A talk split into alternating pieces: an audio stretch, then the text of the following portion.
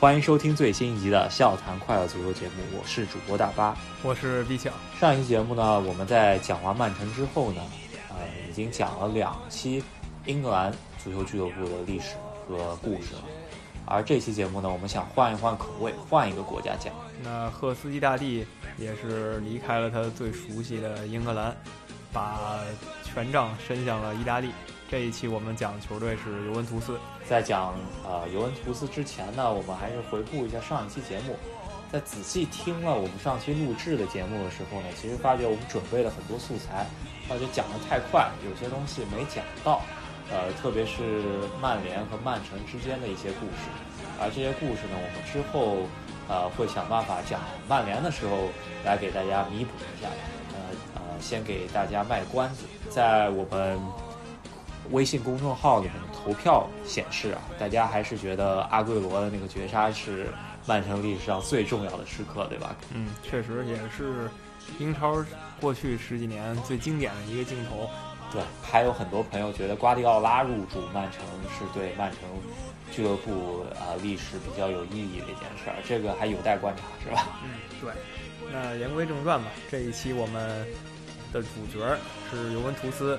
我们也是挑战一下，大家知道，我们这个节目对英格兰足球还有中国足球了解更多一点。意大利足球我们相对知道的不够多，但是我们这次也是复习了一下多年以来对意甲的知识，然后讲一下尤文图斯，看看效果如何。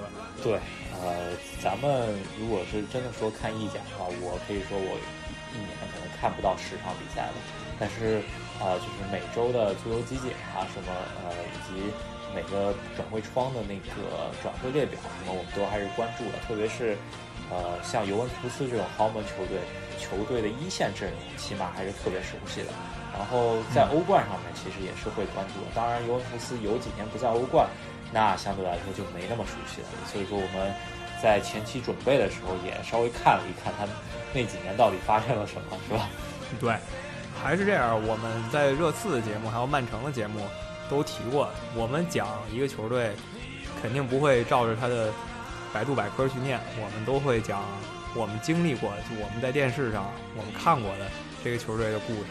就尤文图斯呢，我们大致可以追溯到电话门事件这个时间，再往前就真的不太了解了。有的朋友可能会跟我们说，普拉蒂尼当时。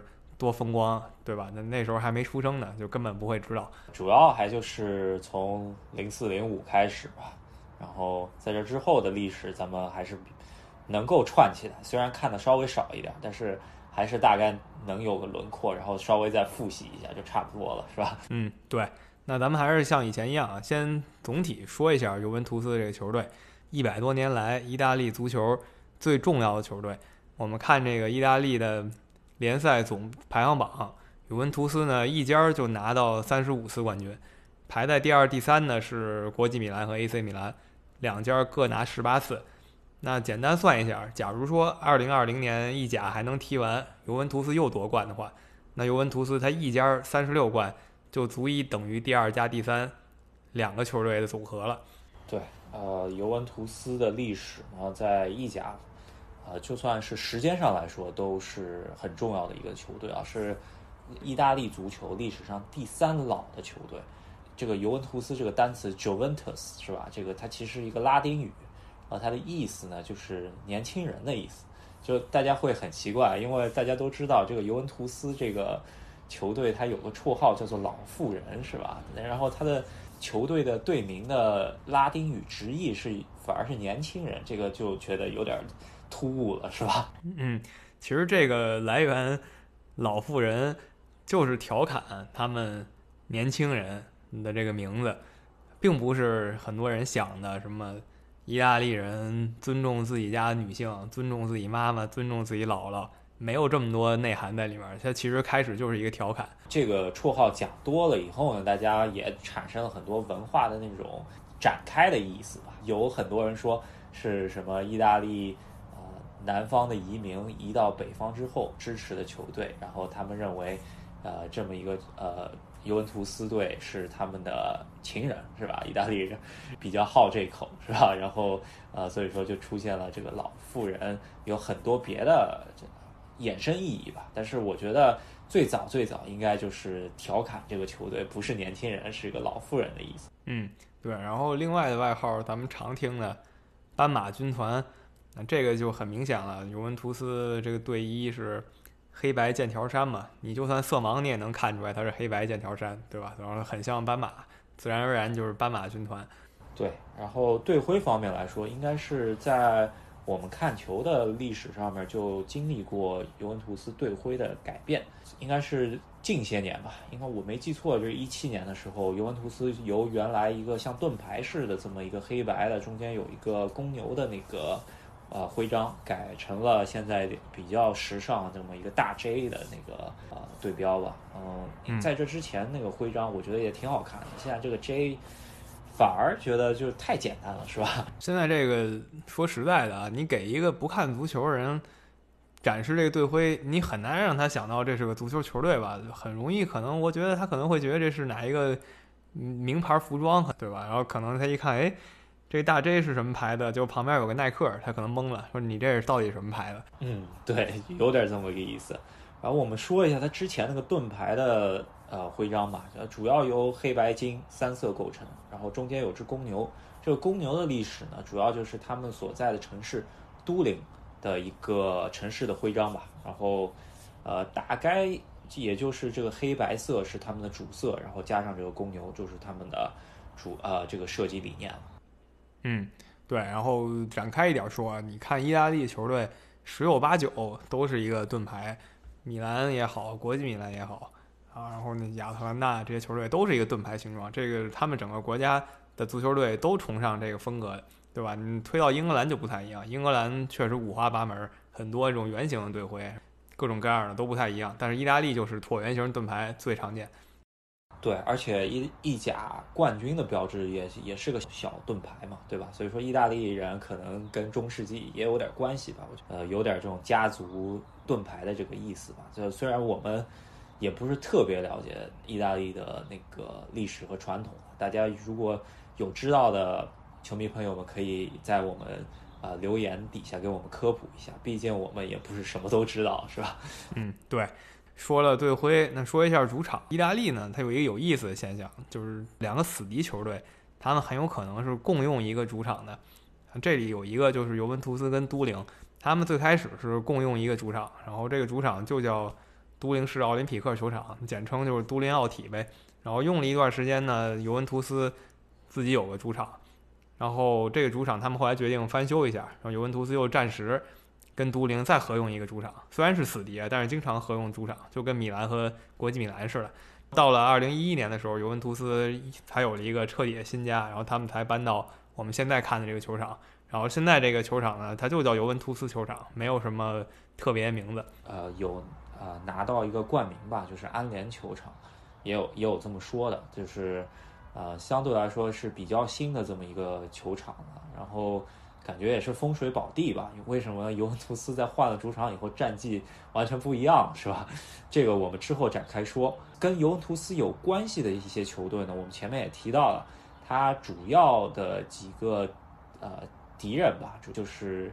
啊，蓝黑剑条衫的国际米兰，以及跟他同城死敌都灵这两个队，然后跟 AC 米兰、国呃国际米兰同称为北方三强。呃，我听说啊，意大利南北的对峙是很强的，就是南方意大利人跟北方意大利人，他们互相之间就还挺有隔阂的。你追溯到历史的话，的确北方以前是一群国家，南方又是另一群国家，什么西西里什么的，他们。都不是一国，然后一八几年他们才终于变成了一个意大利，所以南方跟北方他们就有一个对峙在，然后在北方里面就是你刚才说的有三支最强的球队，然后这三个最强的球队也是整个意大利历史上最强的三个球队，就是米兰双雄加尤文图斯。那好了，咱们球队基本面咱们都讲差不多了，咱们开始讲一讲我们看球时候的尤文图斯吧。我觉得应该是要从卡佩罗开始说起吧，因为这个是在。呃，零六年夏天之前的那支尤文图斯，这个尤文图斯在我印象中啊，基本没有印象。那个时候我年龄真的还挺小的，对这些足球理解也几乎是没有。但是后来呢，这些名字还是印在了我脑子里，所以现在回去追溯那个时候那个尤文图斯队，然后看一看名单，还是觉得，啊，真的有很多很多的大牌在里头。咱们随便说几个人，就都是国际顶级巨星。对，主力框架基本上是意大利国脚，对吧？那这个从门将开始，这个小将布冯，那个时候已经在尤文呃球门面前，起码已经是站了呃大概。六七年了是吧？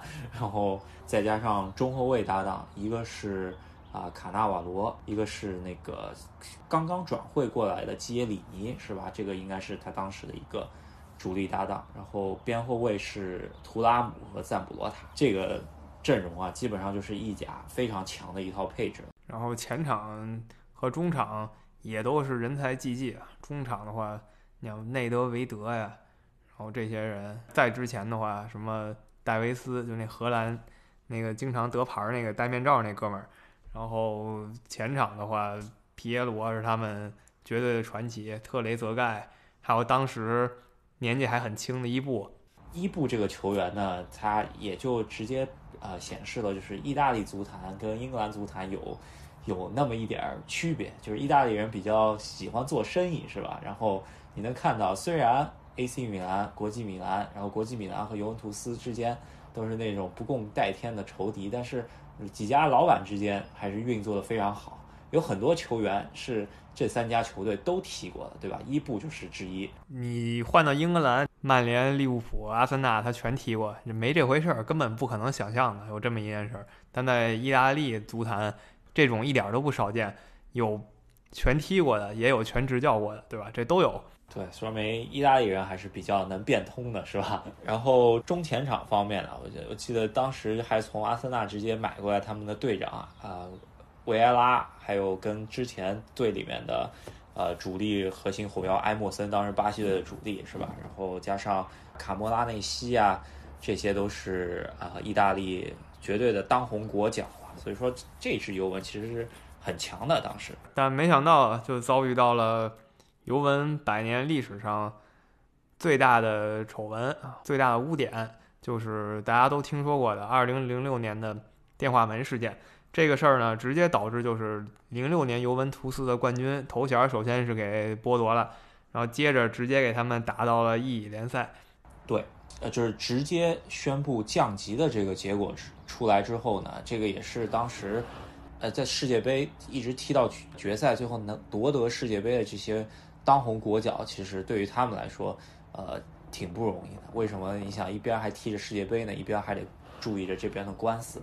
但最终还是拿下这届世界杯。在拿完这届世界杯之后呢，因为呃尤文图斯降级之后，其实很多尤文图斯阵中的一些名将吧，都选择出出走。但是也有很多呃忠臣吧，最终没有走。咱们来说一下这这两拨人。我们大概想一下，走的是五大叛将。当然也不能说人家是叛徒，是吧？时势所迫，这打个引号吧。五大叛将，然后还有五大忠臣，对吧？留下五个，走了五个。走的五个呢，第一个是伊布，然后第二个是维埃拉，这两个人直接去了国际米兰。这里再强调一下，意大利这种死敌转会其实一点都不新鲜啊，你在英格兰是不可能看见的。然后呢，卡纳瓦罗和埃莫森呢去的是皇马，再一个就是赞布罗塔去的巴塞罗那，都去的是顶级球队。对，呃，卡纳瓦罗和埃莫森是追逐他们的当时的那个教练卡佩罗，然后一起去了皇马。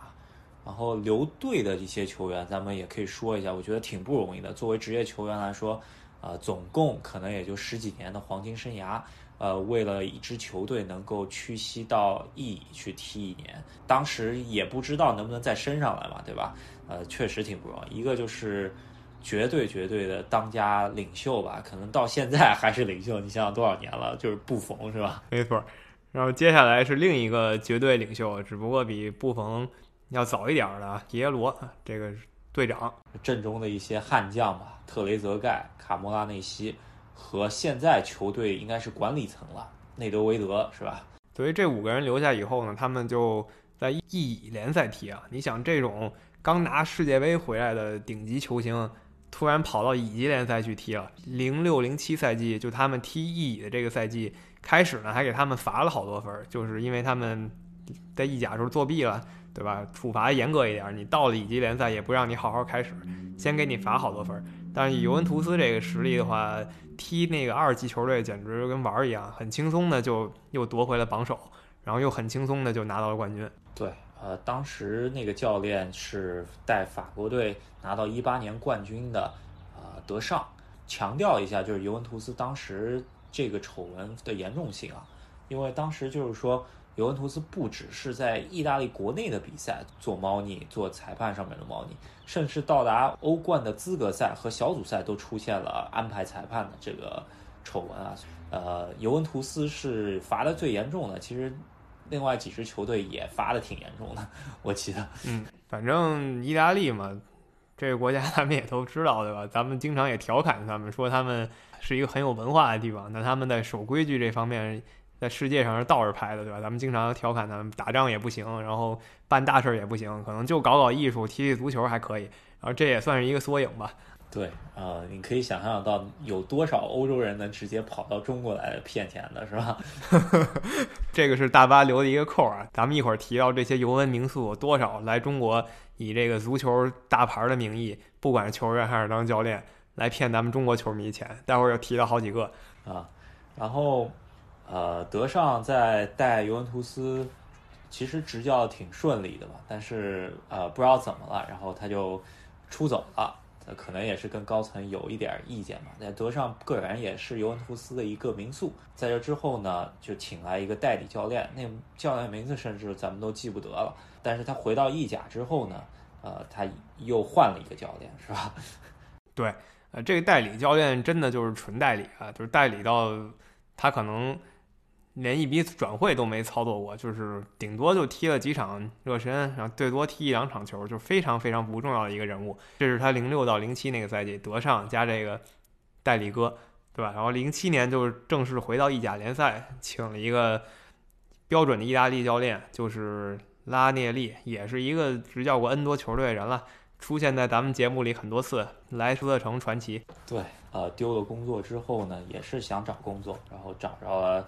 这么一个还算是有潜力的呃一个工作吧。当时第一年回来之后，其实呃在走掉这么多强力的球员之后呢，回到意甲还是有点吃力的。其实他带的还不错啊，因为第一年上来之后在意甲是拿了第三，进了欧冠区，起码对吧？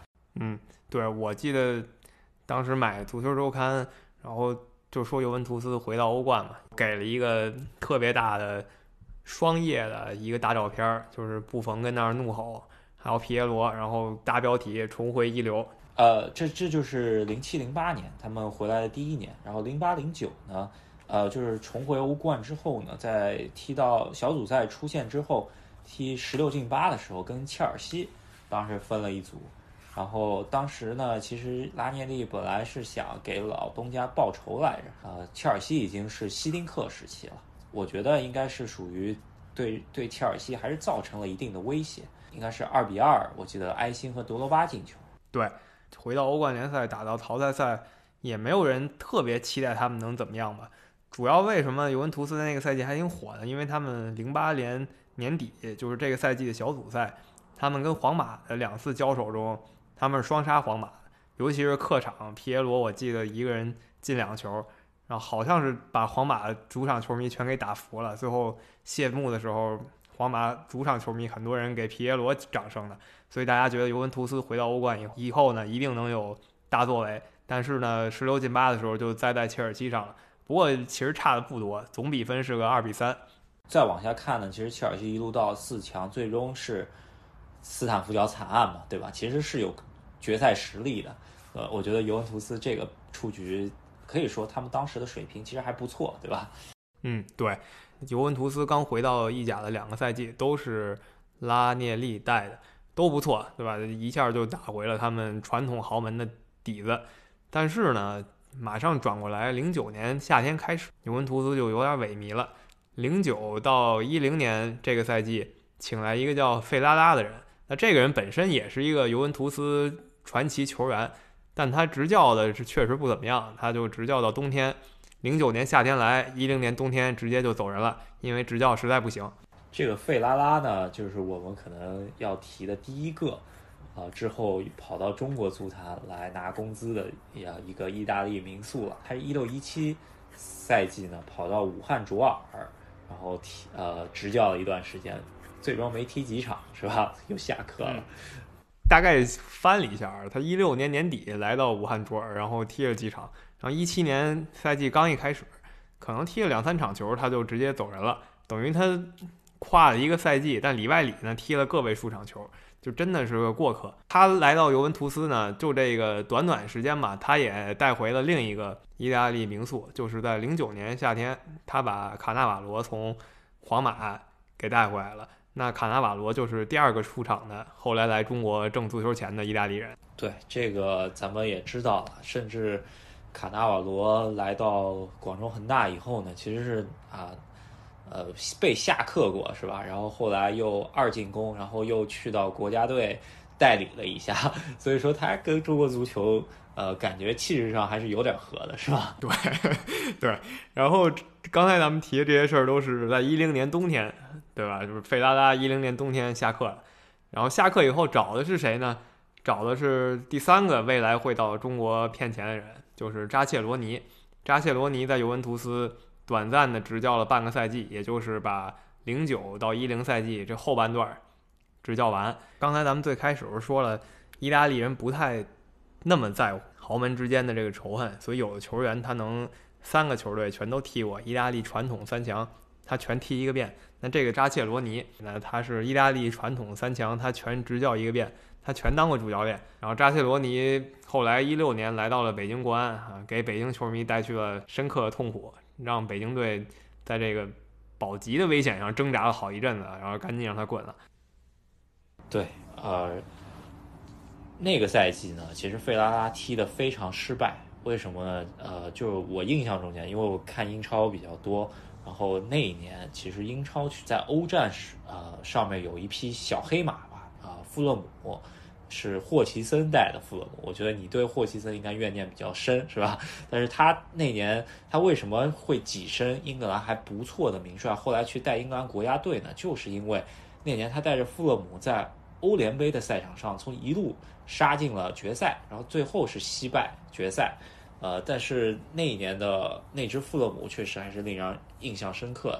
然后尤文图斯呢，因为费拉带的，最终是欧冠小组赛出局之后呢，去踢了欧联杯。呃，可能也是对欧联杯不是那么重视吧，遇上了富勒姆队。你想，富勒姆这么一个伦敦当地球队，跟一个多少年来的欧洲大陆上面的这么一个大俱乐部踢比赛，当地的人得多亢奋。然后最终是第二回合主场。呃，富勒姆晋级的时候，你想富勒姆那些老球迷得多亢奋啊！当时就记得他们阵中有一个名不见经传的前锋，应该也是英格兰操哥了，就是博比萨莫拉。然后居然在呃金球奖得主面前，卡纳瓦罗进了球，印象非常深。也是富勒姆整个历史上最拿得出手的一个赛季，他这个球队从来没拿过任何重要锦标，呃，最接近的一次就是一零年。欧联杯拿了个亚军，而且他踩着尤文图斯这些球队晋级的，说起来对这个小球队来说是无比光荣的一件事，对吧？对。然后在这之后呢，就像你说的，扎切罗尼来了。然后你讲到扎切罗尼呢，其实我又想到一个人，其实咱们已经漏了一个人了。前面来中国混钱的，还有就是他们之前电话门之前的那个卡佩罗，他也来过。然后他们之前的民宿主教练里皮。也来过是吧？但里皮呢？我觉得他可以公正一点说，里皮不能算混钱吧？啊，他也算认真工作了，可能在国家队上干的比较蛋疼。但是里皮在广州恒大还是拿到了很多成绩的，我就把里皮不算混了。但卡佩罗还是挺混的，说实在。对，跟着卡佩罗在江苏苏宁做助教呢，还有之前我们提到的意大利的主力边后卫赞布罗塔。然后我记得有一次采访他，然后他就说：“我来中国不后悔啊，我跟着卡佩罗来，我在中国学习了很多知识。”我觉得这个人也挺有意思。嗯，对，反正你看，我们就随便说了几句。这期节目刚做了二十几分钟，对吧？就聊一聊尤文图斯过去的一些名人，这一下有六七位都来咱们中国骗过这个足球钱。扎切罗尼呢，就在尤文图斯代理了一下，然后发觉成绩也不好，最终没有选择续约。然后接下来尤文图斯又请来了另外一个教练，这个教练可能在足球界还没有扎切罗尼那么响亮的，就是叫德尔内里。呃，对于我来说不是特别熟悉这个人，而且带的非常一般。那个赛季尤文图斯就啊只拿第七名，是吧？尤文图斯呢，二零一零年完了，一零到一一，就是你说这德尔内里，但是当的真的不怎么样。在尤文图斯就是一个完整赛季，一零年去的，然后一一年就走人了。在这一年里呢，意甲联赛一没有任何突破，依旧是第七名。在欧联杯呢，就比较搞笑啊，他欧联杯的时候是跟新贵曼城分到一组。尤文图斯这种球队，他可能不太稀罕踢欧联杯，但他踢的实在是非常让人无语。六场小组赛，六场平局，然后积六分，没出现，直接就淘汰了。这个还挺有意思的，六场小组赛全平啊，然后没出现，可能也是比较少见的一个场面吧。我就我们印象中间好像欧冠没出现过这样类似的事情啊。然后这个就是我们想回忆的尤文图斯的第一个阶段嘛。这第一个阶段就是他们经过电话门，然后摸爬滚打了几个赛季，重新在意甲。找回一些地位。那第二个阶段就是从一一年开始，尤文图斯重新统治了整个意大利足坛。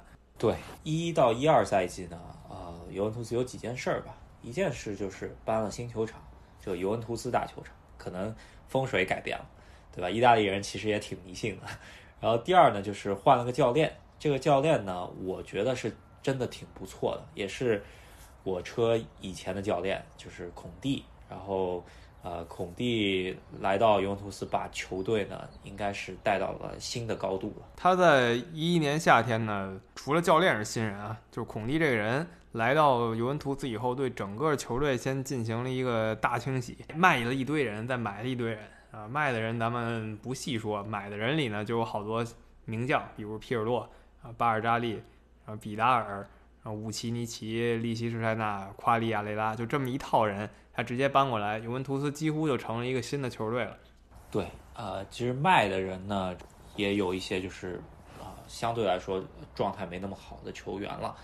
值得一提的就是他从 AC 米兰免签过来了，当时应该是意大利最好的球员之一了。就是呃，二零一一年的夏天啊，就是尤文图斯发生质变的这个夏天。夏天之前，一一年。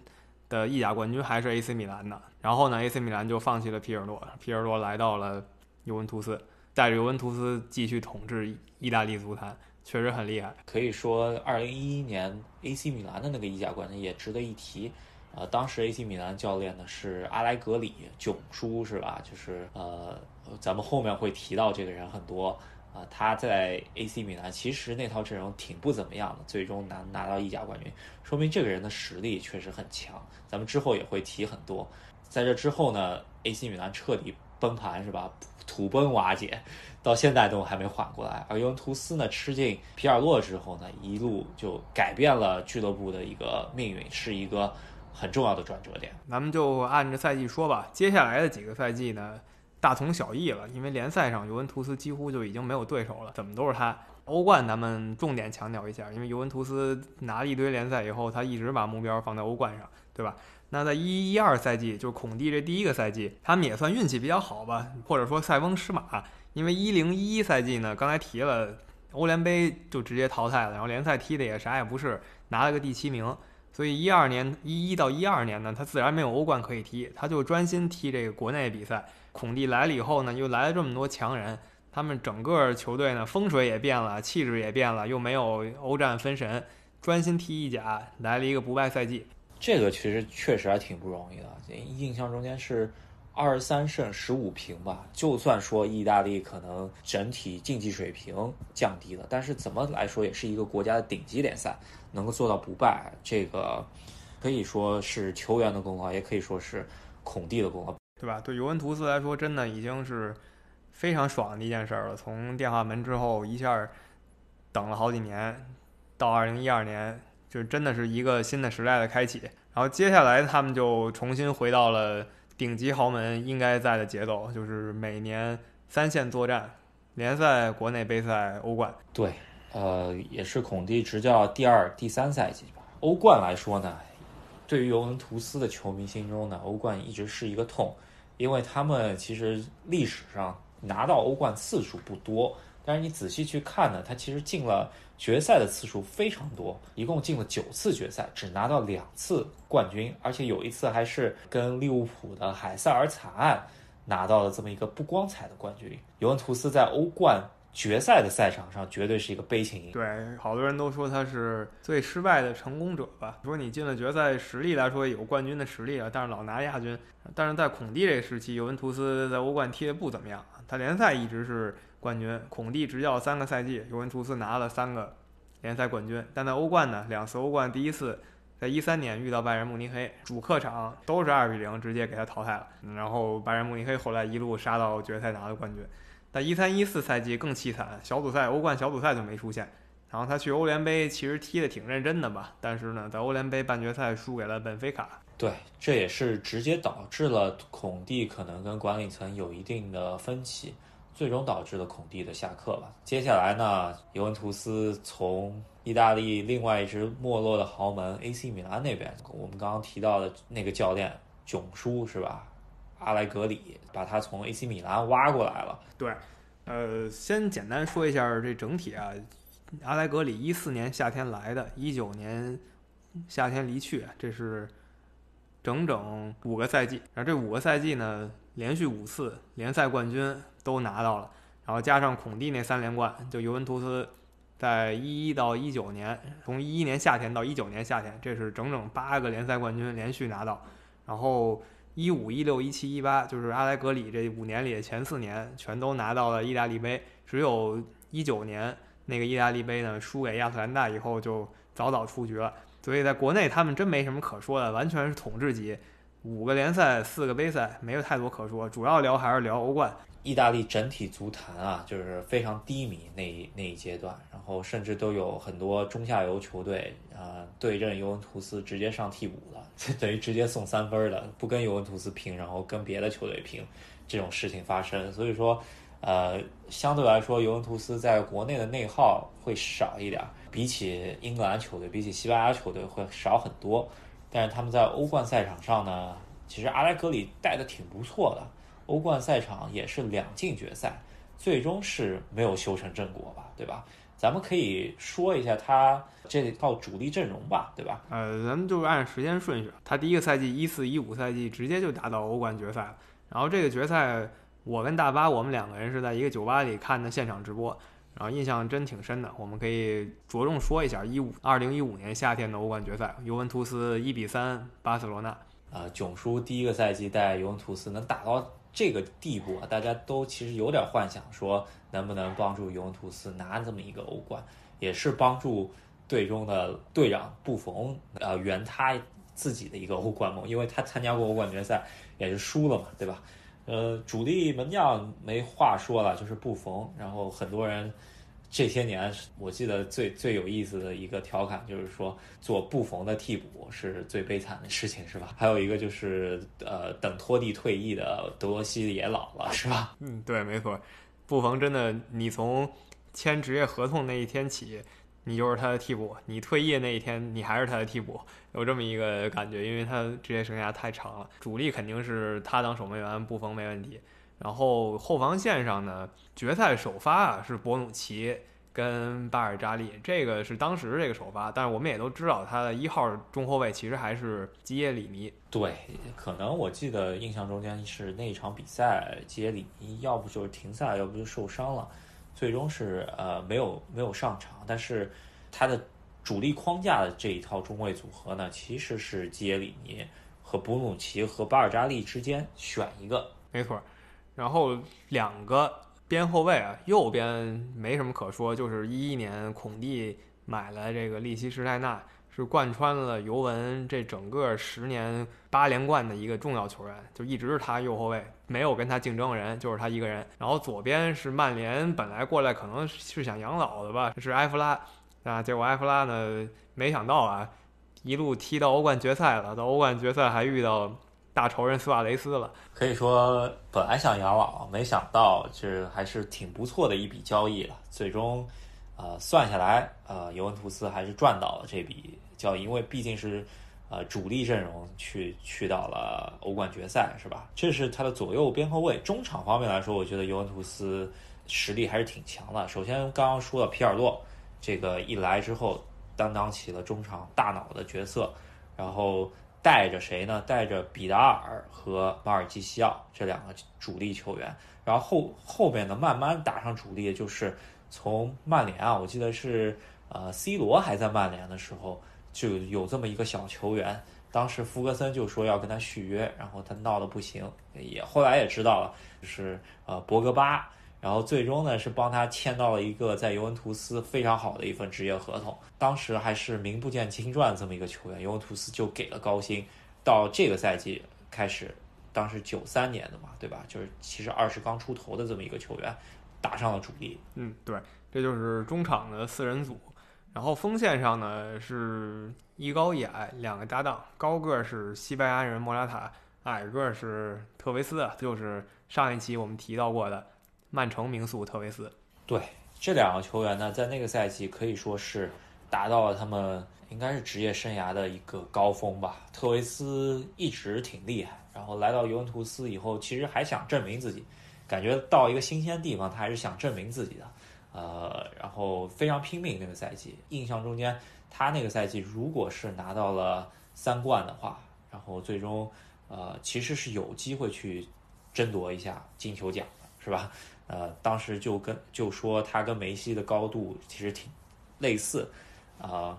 然后莫拉塔方面是一个从皇马买进来的一个小球员，当时是一个高中锋嘛，踢得非常不错。因为在这之前呢，呃。队里的高中锋是从西班牙之前买来的略伦特，然后在呃，他在这个赛季把他挤到了替补。这两个人不光是高矮搭配啊，或者一高一快，然后风格呢也是能互相弥补一下。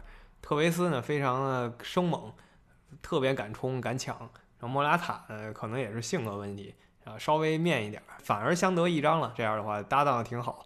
然后再补一个题外话，说到特维斯，这里又是一个。后来来咱们中超联赛混钱的人，然后他们替补前锋呢，还有呃，我们后面知道的法国国家队成员科曼是吧？还有当时老将佩佩了，然后再加上乔文科，现在在美国职业大联盟，对吧？其实锋线还有啊马特里这些名将，呃，对于。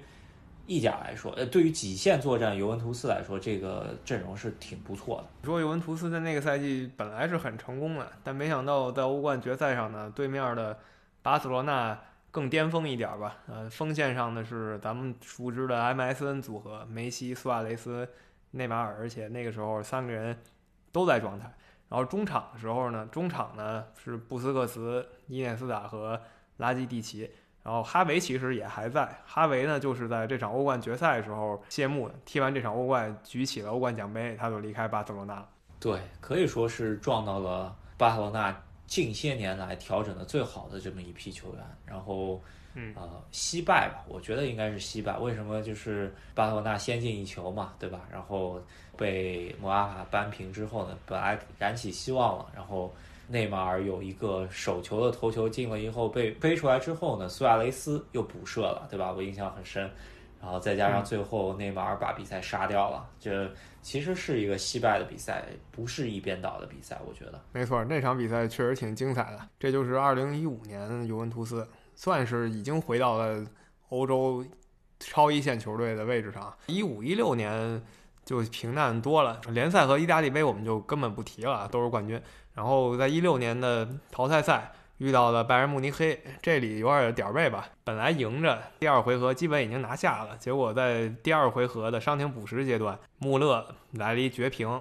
结果呢，怎么办？踢加时赛吧。踢了加时赛，拜仁慕尼黑突然起劲儿了，把尤文图斯淘汰出局了呗。那没办法，一五一六也是一个国内双冠王，只能说中规中矩的一个赛季。然后管理层应该是让阿莱格里。继续带吧，对吧？然后对他的支持其实小修小补了，毕竟这套阵容也已经放在那边了。然后到一六一七的时候呢，他们又吃进了一个老将，是吧？就是从巴塞罗那转会过来的阿尔维斯，这个球员也是一路帮助啊，他们后最终走到欧冠决赛，立下了汗马功劳的一个球员。这个球员呢，跟埃弗拉当时那个签约是有异曲同工之妙的。确实签的挺妙，而且他们在欧冠决赛，我们能看出来打法就已经变了。刚才我们说一五年的时候是博努奇搭档巴尔扎利，然后你也提到那段时间他们真正的中后卫首发是基耶里尼占一个位置，然后另外两个人选一个，一般是这样。但是到了一七年的欧冠决赛呢，我们发现这三个超级中后卫一起首发了，组成了一个三中卫的这么一个体系，然后直接排在后防线上。守门员我们不提了，还是布冯。嗯，对。然后后防线呢变成了五三中卫五后卫的这么一个配置，然后非常让当时可能状态有所下降的阿尔维斯呢如鱼得水的这么一个阵型吧。然后利希施泰纳渐渐也就呃淡出了主力阵容。然后另外一边比较生猛的巴西左边桑德罗取代了之前慢慢状态下来的埃弗拉，这种打法第一个出来应该是阿莱格里，然后渐渐的就在意大利流行起来了，然后渐渐的又通过孔蒂传到了英格兰，是吧？然后当时也是呃掀起了足坛一个新的阵型的潮流，把原来四后卫的体系直接改成了五后卫，为啥呢？大家都发觉那个呃三中卫。五后卫这个体系打四中卫的体系非非常有效，然后在攻防的时候都会少一人这么一个呃局面啊，所以说你如果四四后卫去打五后卫的话，非常啊没有优势，所以只要对手出五五后卫三中卫的话，那你必须就跟着对手变招，不然你就踢不过。对，同一时间啊，那个时间切尔西就是在孔蒂这个打法之下风生水起，然后在英超上横扫。拿了一个冠军，然后咱们再拉回来说这个一七年的欧冠决赛，刚才提了这五个后防线球员，中场呢已经大变天了，皮尔洛呀什么这些人都不在了，搭档呢是新人皮亚尼奇，还一个就是赫迪拉。对，前场创造力呢主要还是来自于迪巴拉和啊曼朱基奇，还有伊瓜因这些球员，其实也是他这些年从。啊，意甲的各个球队搜罗过来的是吧？然后他替补席上其实比之前豪华一些吧。之前的主力啊，利希施泰纳、马尔基西奥都在那次决赛替补上。后卫呢有点倒霉吧，有个贝纳蒂亚其实挺强的，但在那三个超级后卫之前呢，他只能排老四了。这套阵容呢，其实是呃，我觉得中前场方面来说，呃，可能还没有一五年强，但是后后场来说，应该是。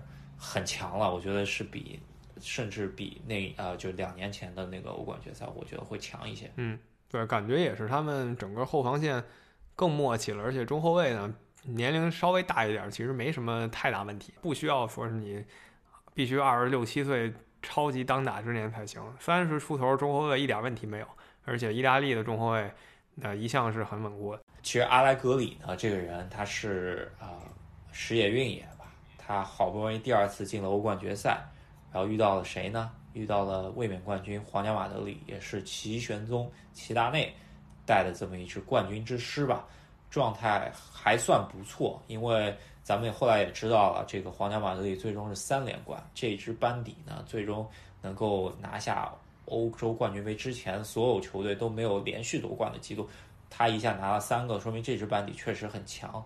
在前一年他们赢了马竞之后呢，这个冠军班底基本没变，而且还把尤文图斯之前的那个莫拉塔给买回去了，是吧？所以是此消彼长的一个过程。呃，虽然他呃尤文图斯从皇马吃进了他的那个赫迪拉，阿莱格里的战术呢，其实是总体九十分钟其实踢不过皇家马德里的，是想去跟皇家马德里耗到加时赛，可是当时 C 罗状态真的非常好，最终是在下半场崩盘了。啊，但是呢，我记得这个一比四这个比分呢，呃，所有进球里面最精彩的一个进球是尤文图斯进的。嗯，对，就是曼朱基奇的进球。当时曼朱基奇这个超级倒钩球踢出来以后，就觉得已经比当年齐达内那个天外飞仙要强了。我们就觉得这个球已经排到了历史，就欧冠决赛历史最经典进球位置上。对，但是没想到下半场卡塞米罗的这么一个折射。不逢望球兴叹吧，对吧？其实那场欧冠决赛还是挺精彩的，这些年里头也算精彩进球比较多的。然后下半场再加上 C 罗在门前的感觉非常好，呃，阿森西奥上来之后把比赛给杀死了。阿莱格里其实在他的尤文图斯的时代渐渐的落幕吧，是吧？对这个比赛其实真的是有来有回啊。上半场两方各有一个进球，还有一个刚才提到最最经典那个倒钩。到下半场其实也挺僵的，就也没想到怎么回事，卡塞米罗那一下就打进了。打进以后，这节奏突然乱了，皇马抓住这优势，一下就把比赛拿下。光从比分看，变成一边倒的比赛了。是这样子，但是我从我觉得啊，总体实力来说，皇马的呃前场后场加起来的实力呢，还是比那支尤文强的。但尤文强就强在他的战术得当吧。然后这就是一七年，又是一个失意的亚军。到了一七一八赛季呢，国内联赛依旧没有可以说的冠军，呃，意大利杯冠军。然后这段时间呢，有一个很重要的事情，就是《笑谈快乐足球》节目开播了。尤文图斯的重要比赛，尤其是两场欧冠，一场跟热刺，一场跟皇家马德里，两场欧冠，我们都是做过专门一期节目讨论的。大家有兴趣可以回听一下，这是这个节目最最早期的几期，一期就是讲尤文图斯。怎么逆转热刺？还有一期是讲这个尤文图斯在最后一分钟的时候被 C 罗点球绝杀的。对，其实也是有那么一点运气吧，差了那么一点点。特别是点球那个事情，咱们也讨论挺多的那年。呃，其实是比较可惜。然后尤文图斯，我感觉他的呃对于欧冠的渴望已经达到顶点。从哪件事情可以看出来？那就是呃顶薪大价钱从皇马。把 C 罗挖过来这件事情是吧？就，你能感觉到意大利杯和意甲联赛拿到手软以后，确实真的只想拿一个欧冠冠军了，然后就买了这个历史至少前五级别的球星吧，C 罗，对吧？这个咱们就不抬杠了，我觉得他至少历史前五吧，把他买了过来，然后希望靠 C 罗最后几年加上他本来这套班底夺一个欧冠。但是很讽刺的是啊，这个一八一九年的欧冠呢。他们输给阿贾克斯了。阿贾克斯其实就是一帮青年人，一帮小孩儿，就把尤文图斯掀翻了。对，阿贾克斯先掀翻皇马，再掀翻尤文，啊，C 罗也是非常无语了，感觉状态不是特别好。那那场比赛，我觉得是阿莱格里执教水平最差的一个赛季，黯然离去吧，最终没有选择续约。阿莱格里离开以后，就来到了我们现在正在经历的这个赛季，或者说因为肺炎而暂停的这个赛季。换上教练就是萨里，萨里的实力有目共睹啊，肯定是不如之前那个阿莱格里的。目前积分榜暂停了，他目前还是排在第一的，很有可能就达到我在节目一开始说的，国际米兰跟 AC 米兰两个球队总冠军数加一起，才等于尤文图斯冠军数，达到这么一个成就，很有可能。但这个赛季到底踢完不踢完，我们还不太清楚。咱们就把尤文图斯的故事先撂在这个地方。萨里来说呢，其实。也是一家老熟人了，之前跟尤文图斯争冠有过几个赛季，在他在那不勒斯的时候，呃，其实是尤文图斯的手下败将吧，对吧？然后去切尔西混了一个赛季，混了一个欧联杯，让他成为跻身冠军教头之后，呃，回到意大利，居然让他做这个意大利老牌球队的主教练了，对于他来说也是一个荣幸，也是。间接证明了他跻身一线教练了，但这一个赛季，大家尤文球迷其实也怨声载道吧，是吧？然后居然深深把一个意甲联赛踢成了可能变成西甲了，是吧？他跟这个国际米兰争的不可开交，后面还有拉齐奥等着他们两家呢，可能坐收渔翁之利，我们不知道，还是挺好奇这赛季意甲最后会怎么样。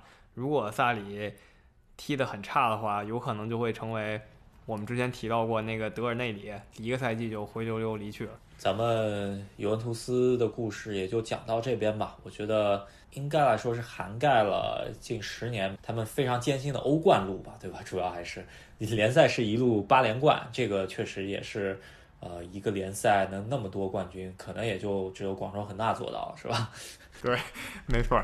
那节目最后一部分啊，还是评选一下我们看过的。尤文图斯最佳阵容，守门员就就不用说了吧，肯定布冯。布冯可以说是足球历史上最优秀的守门员之一了。我觉得可能只有亚辛啊，上古时期的苏联球员能跟他比一比，其他人应该还真都不如他。对，布冯也是呃，在尤文图斯二进攻吧，对吧？就是去了一年巴黎，又回来了，然后现在发觉他在尤文图斯有时候还能踢，是吧？这个非常神奇。边后卫啊，右边后卫刚才提了，尤文图斯八连冠的一个重要人物就是利希施泰纳啊。我们觉得我们看过的尤文图斯几个右边后卫很强，什么图拉姆呀、利希施泰纳、什么阿尔维斯都不错，但是长期以来保持主力位置，然后一直拿冠军的就是利希施泰纳了。左边后卫其实挺难挑的，历史上的左边后卫有挺多厉害的。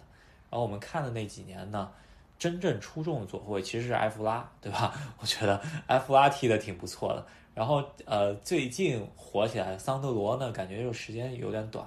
呃，埃弗拉呢，主要是巅峰期没在尤文图斯。那我们就想一想，估计也只有基耶里尼或者早期的呃，就是在电话门之前的赞布罗塔。我觉得赞布罗塔是比较好的一个选择，因为。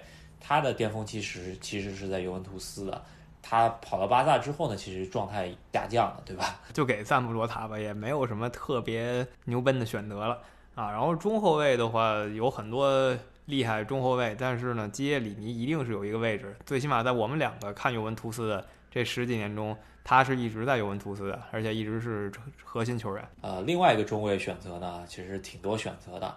首先，我们想给到金球奖卡纳瓦罗，但是又感觉卡纳瓦罗去过球队挺多的，是吧？虽然他的最巅峰、最巅峰其实是在尤文图斯。卡纳瓦罗的伟大，伟大在于他帮助意大利拿到的那个世界杯，而在尤文图斯历史上感觉就没有那么伟大了。呃，在尤文图斯更鞠躬尽瘁一点，可能巴尔扎利更好一点，以及现在来说博努奇，但博努奇有一个污点呢，就是。他离开过尤文图斯，去到 AC 米兰，然后在 AC 米兰对阵尤文图斯的时候，他进过一个球，然后还疯狂庆祝了一把，跟尤文图斯球迷好像闹得不是特别开心。但是没想到这个事情非常有意思，就是又体现意大利人的这么一个诙谐幽默的事情了。就是第二年他又回来了，这个非常有意思，而且还是照踢不误。然后说一下中场吧，尤文图斯的中场确实在我们刚才说的一到一九年这段时间是有不少不错的人。但是跟他们零零到零九这段时间的中场比，相比逊色太多了。我们中场呢选的大多数还是更老派一点儿那几个大牌儿。首先我们说一个吧，呃，维埃拉这是要选的历史级别的防守型中场。对，呃，维埃拉呢唯一一点比较不好就是他的尤文图斯太短了，刚来尤文图斯然后就电话门了。但是他的实力呢是大家有目共睹的。防守型中场呢，其实埃莫森也挺不错的。组织型的后腰呢，我们就给到了，就是我们之前提到的尤文图斯一个转折点的人物，就是皮尔洛。不用多说了啊，非常厉害。然后左右两边呢，右边选的是卡莫拉内西啊，这也是咱们在开始说的五大忠臣中的一个，绝对配得上这个地位。在意乙的时候也追随着尤文图斯。呃，另外一个边路球员呢，咱们。想来想去，没有特别能够到达尤文图斯历史意义的，那只能给到另外一个中场，是属于是尤文图斯鞠躬尽瘁、鞠躬尽瘁、死而后已的这么一个球员，就是内德维德退役之后呢，应该是进入到尤文图斯的管理层，给到他一个啊中场边路的一个位置，其实他也是能踢的。前腰球员呢，我觉得可以。给现在的迪巴拉吧，但是感觉历史意义没有那么高。我们给到了一个我们应该是没有看过球员，但是他的在尤文图斯很多经典的画面呢，我们都是看过，那就是齐达内了，是吧？这真的是唯一一个破例的球员，就是我们没有看过他的尤文图斯比赛，但我们还是要把这个奖颁给齐达内，因为确实太牛逼了。那五个中场也选出来了。我觉得中场方面还有一些选择，可能就是，啊，马尔基西奥吧，是吧？其他的中场呢，赫迪拉呀什么的，哎，这些比不了刚才那几位了。不管是总的牌面啊，还是在尤文图斯的贡献，确实都比不了刚才说的那几位大牌。然后，呃，前锋方面来说，肯定当然不让了，老队长皮耶罗。一辈子主要竞技状态只效力过这一支球队吧，后边去了奥超混了几年，是吧？皮耶罗是只有青训的时候在其他球队，他好像十九岁还是十八岁来到尤文图斯，一直踢到三十八九才离开尤文图斯，所以就等于是把一整个职业生涯献给尤文图斯了。而且他也是尤文图斯历史上最伟大的几个球员之一啊。替补方面来说，可以给一个忠臣奖吧，就是特雷泽盖，也是。基本上职业生涯的黄金年龄都在尤文图斯，而且还跟着尤文图斯混了一年意乙。其实也还有一些别的名将啊，什么亚昆塔什么的，也都不错，特维斯啊，他们都不错。我们只排了一个前锋，这个前锋真的只能是皮耶罗。然后 C 罗，有人可能会问，为什么没有 C 罗？主要是 C 罗真的刚来一个多赛季，怎么可能和皮耶罗这些人比较一下的尤文图斯的地位呢？对吧？对，可能 C 罗帮助尤文图斯拿到梦寐以求的这么一个欧冠，帮小将布冯实现了儿时的梦，我觉得就有历史地位了。那这期就是我们对尤文图斯的一个回顾。我们看过尤文图斯是从电话门事件开始的，分成两个阶段，电话门之后一直到一一年孔蒂来之前，这算是他们逐步回到巅峰的时候。然后孔蒂来了以后，他们就重新统治了意大利足坛。在节目的最后吧，我还是想说。小将布冯到底这辈子还拿不拿得到欧冠？作为球员吧，拿不拿到欧冠，我觉得悬了。不知道他还能续几个赛季。但目前这样的话，咱们乐观一点说，我觉得他还能强行再续俩赛季吧。对，呃，希望他还是能够圆梦这个欧冠的这个奖杯吧。当然了，如果他没拿到欧冠，其实他的职业生涯也不算有特别黯淡了。比起很多大部分球员吧，还是很强了。毕竟也站到世界杯。领奖台上面了，是吧？而且说到历史最强的守门员里，一定会考虑到他嘛，对吧？他一定是一个候选人。我觉得他作为球员已经很完美了。呃，那我们这一期节目来开辟了一个对于我们来说也是一个知识的小盲点啊，就是意大利足球跟英格兰足球比起来呢，对于意大利足球的理解是非常少的。做这期节目之前呢，也做了很多功课。我觉得就是九零年代啊。中国老球迷们肯定对意甲特别了解，那我们这些就是就是小巫见大巫了，也是希望大家啊，如果有哪些说的不太对的，可以给我们指出，帮我们纠一些我们节目里的小错误啊，非常感谢大家。那如果大家喜欢我们节目，可以给我们留言，可以给我们点赞。然后我们节目是多个平台的，在喜马拉雅和网易云音乐上同步更新，然后也在外国 YouTube 平台上同步更新。然后我们的微信公众号。也会更新这期节目，并且还有一些调查问卷，挺有趣味性的吧？有兴趣的可以在上面投个票。